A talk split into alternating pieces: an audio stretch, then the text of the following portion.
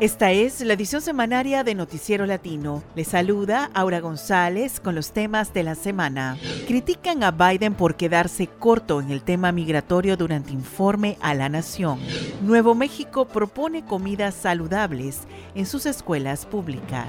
Alertas virtuales podrán reducir peligros de pesticidas en campos de California.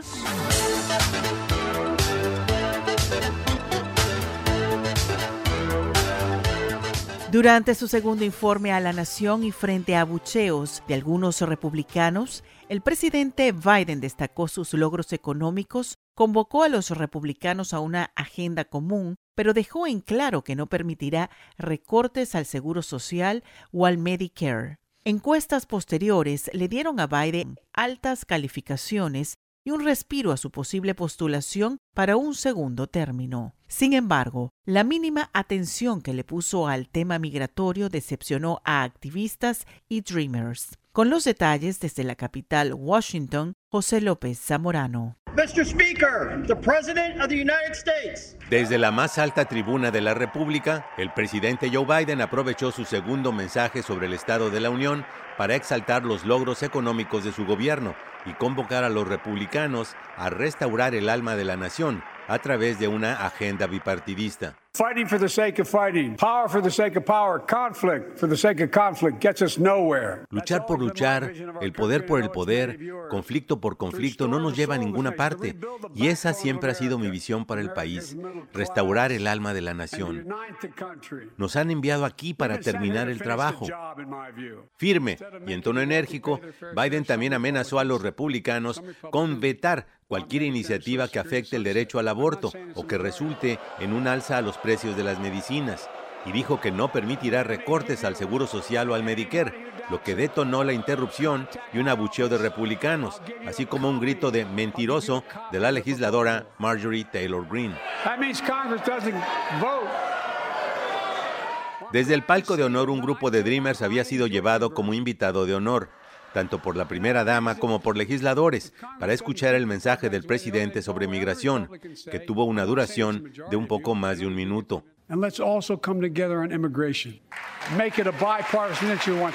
Los invito a unirnos en torno a la migración, convertirlo en un asunto bipartidista una vez más. La Dreamer mexicana Gabriela Clatenco había viajado desde Los Ángeles y escuchaba sus palabras con atención pero no pudo ocultar su decepción. Estoy un poco decepcionada porque el tema de inmigración nada más tuvo una línea. Esperaba que dijera algo sobre el registro, sobre un camino hacia la ciudadanía. A lo mejor eh, en sus acciones podamos ver más acción porque siempre recibimos muchas promesas, pero necesitamos acción ahora.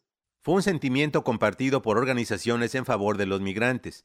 Vanessa Cárdenas es vicepresidenta de America's Voice fue una oportunidad perdida. Nos hubiese gustado que él realmente usara este momento para recordarles a los estadounidenses el papel esencial que los inmigrantes juegan. Nos dio tristeza que no escuchamos de él en ese sentido. Pero la directora de Asuntos Latinos de la organización Climate Power, Antonieta Cádiz, sostuvo que el tema migratorio siempre es álgido y en ese sentido consideró más reveladora la reacción de los republicanos. Me molestó mucho la falta de educación y me molestó mucho el desdén con el que los republicanos reaccionaron a las palabras del presidente. Y justamente en inmigración fue uno de los momentos claros donde eso pasó. Las encuestas muestran que el mensaje del presidente fue bien recibido por la población en general. Un sondeo realizado después del mensaje mostró que un 72% de los votantes consideró el discurso presidencial como positivo o muy positivo. Con ese trasfondo, el presidente Biden inició de inmediato una gira por varios estados del país para exaltar los 12 millones de empleos creados durante su gestión y la caída de la tasa de desempleo a un nivel histórico de 3.4%, por lo que está pidiendo a los votantes ayudarlo a terminar el trabajo. Para la edición semanaria del Noticiero Latino, desde Washington, José López Zamorano.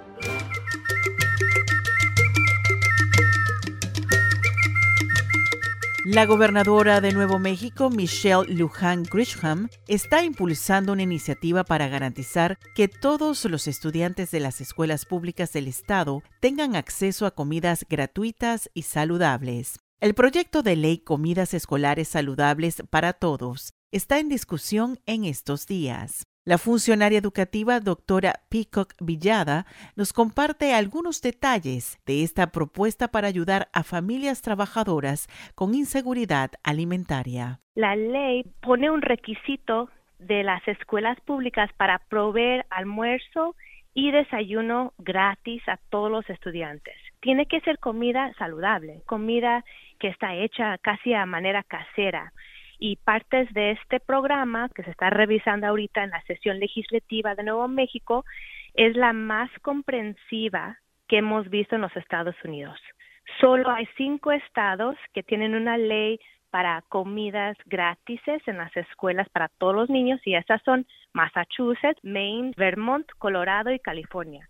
Nuevo México somos el único estado que requiere que las comidas gratis también sean saludables, nutritivas, hechas de manera casera y que los ingredientes sean locales y que podrían reusar ingredientes para que no se desperdicie comida. Esta inversión, esta ley que estamos proponiendo y el programa es nada más una parte de una inversión estatal para promover la comida y la agricultura aquí en el estado de Nuevo México también. También hay una inversión para la infraestructura de las escuelas y las cocinas para mejorarlas. Y finalmente se propone invertir 400 mil dólares en lo que es el desarrollo de la gente que va a trabajar, lo que es entrenar, educar a los trabajadores y desarrollar de veras gente que pueda trabajar y proveer esta comida. Entonces decimos, pues, ¿cómo se va a hacer esto? Se va a hacer con entrenamiento, con capital para mejorar las cocinas y inversión para que los ingredientes sean sembrados en los Estados Unidos y otra inversión para que no caigamos en deuda para que estén cubridas las comidas gratis. Fue Paola Peacock Villada, funcionaria del Departamento de Educación Pública de Nuevo México. Puede escuchar la entrevista completa en los archivos de línea abierta del jueves 9 de febrero en radiobilingüe.org.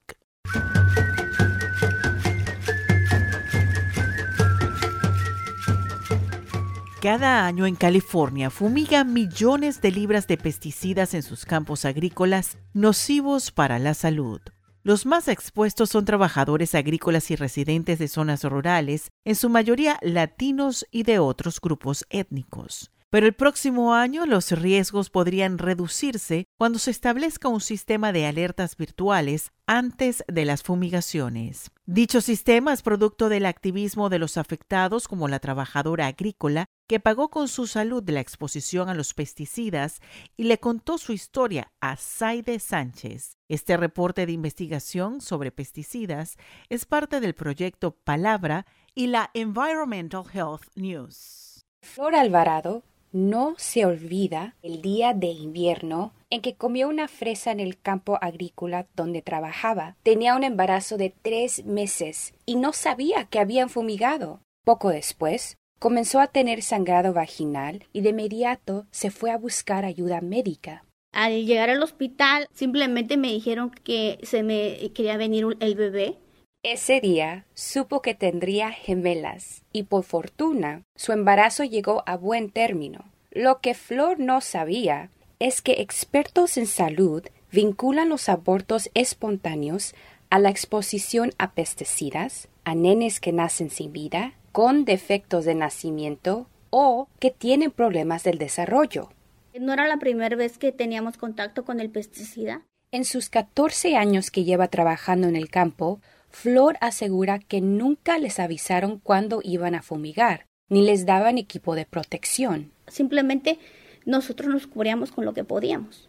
Pero además le molestaban los desagradables olores de los pesticidas. Dan náuseas, a mí me daba náuseas, dolor de cabeza. Esto sucede a pesar de que regulaciones federales establecen que los empresarios agrícolas capaciten a sus trabajadores sobre los riesgos a la salud por la exposición a los pesticidas y tomen medidas protectoras. Flor recibió ese entrenamiento en 2019, pero fue mínimo y en ese entonces no lo vinculó cuando empezó a notar que sus hijas tenían un notable retraso en su desarrollo. No era normal que ellas no me dijeran mamá, cosas que ya tenían que decir a los dos años. Tardaron bastante para caminar. Cuando empezaron a ir a la escuela, un especialista le dijo que tenían problemas de aprendizaje y luego durante la pandemia recibió malas noticias de su pediatra. Que posiblemente tienen pérdida de oído. Es cuando Flor vinculó los problemas de sus hijas a la exposición de los pesticidas en su trabajo durante su embarazo. Indignada, se volcó al activismo con la organización Californianos por la Reforma de Pesticidas en Oxnard. ¿Qué queremos? Después de protestas y presión legislativa, más de 200 organizaciones medioambientalistas lograron que el gobierno estatal financie con 10 millones de dólares la creación de un sistema para informar a los trabajadores y pobladores rurales en qué zonas agrícolas se fumigará para que se protejan. La idea, aún en desarrollo, le parece buena a Teresa Gómez, organizadora de Californianos por la reforma de pesticidas en Ventura. Es importante que el día que se va a esprayar un químico fuerte, es importante saber la ubicación para no dejar a nuestros hijos que se expongan a estos químicos. El Departamento de Regulación de Pesticidas de California está desarrollando este plan piloto en los condados de Riverside, Ventura, Stanislaus y Santa Cruz. Si es efectivo, diseñarán un sistema estatal sin embargo, hay muy poca información y mucha desconfianza de las comunidades inmigrantes a cualquier contacto con el gobierno, dice la activista Teresa Gómez. No es porque no les interese, sino porque no está dando la ubicación. Gómez se refiere a la ubicación de dónde exactamente se aplicarán los pesticidas pero los retos son enormes. Según un estudio oficial, cada año en California fumigan más de 200 millones de libras de pesticidas en los campos agrícolas, nocivos para la salud. Más de la mitad en comunidades de mayoría latina, afroamericana y otros grupos. Por su parte, el intenso activismo de Flor le ha llevado a sumarse a tres organizaciones, incluyendo la Unión de Campesinos. No se cansa de recordar los peligros de los pesticidas impregnados en la ropa del trabajo. Llegaba a mi casa y me acostaba a dormir con la ropa del trabajo. Ahora que ya lo sé, ya dejo hasta los zapatos afuera y todo. Las gemelitas de Flor, de 7 años, son dos pequeñas alegres que aman nadar y siguen teniendo problemas de aprendizaje. Flor tiene confianza de que este sistema de alertas ayude a que los trabajadores y sus familias se protejan contra los pesticidas y no pasen por lo que ella vivió. De esto no nomás yo me voy a beneficiar, va a ser muchos campesinos que, como digo yo, yo soy una de muchos campesinos. Para la edición semanaria de Noticiero Latino, desde el Valle de San Joaquín en California, Saide Sánchez. Así concluye esta edición semanaria de Noticiero Latino, una producción de Radio Bilingüe desde sus estudios en Fresno y Oakland, California, con el auspicio parcial de la Corporación para la Difusión Pública, de California Endowment, de James Irvine Foundation, de Colorado Trust, y The Walton Family Foundation. Director de noticias Samuel Orozco. Productor Rubén Tapia. Conducción técnica Jorge Ramírez. Asistente de producción María de Jesús Gómez. Yo soy Aura González. Escríbanos con sus comentarios en radiobilingüe.org. Escucha usted Noticiero Latino, satélite, radio bilingüe.